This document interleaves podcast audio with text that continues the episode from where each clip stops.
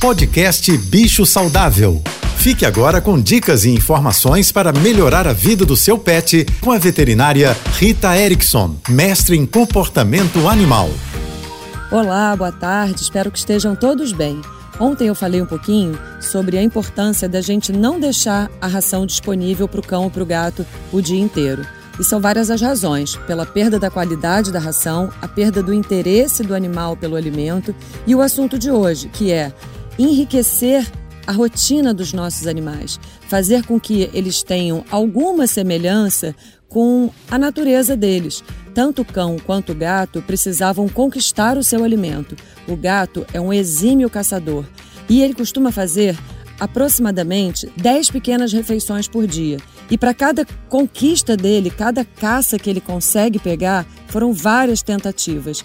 Um gato na natureza é capaz de fazer 100 tentativas de caça para conseguir adquirir 10 pequenas presas, uma lagartixa, um ratinho, um inseto. Então, aquele alimento que fica disponível no pote é muito sem graça.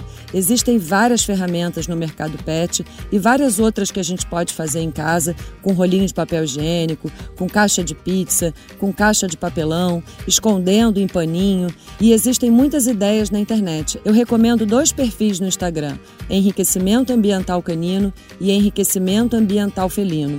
Os dois apresentam muitas ideias interessantes para fazer com que a alimentação do nosso cão e do nosso gato seja mais desafiadora, mais rica. Mas vale a pena lembrar que esse processo é uma conquista.